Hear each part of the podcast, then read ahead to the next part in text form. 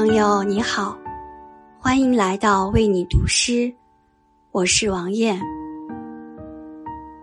已至仲春，花朵次第开放，馨香扑鼻，树木也已抽出新绿，鲜亮可爱。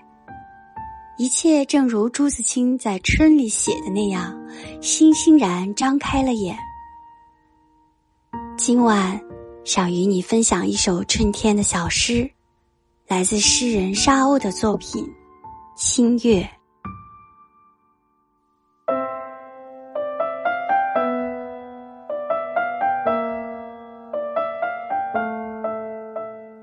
新月弯弯，像一条小船。我乘船归去，越过万水千山，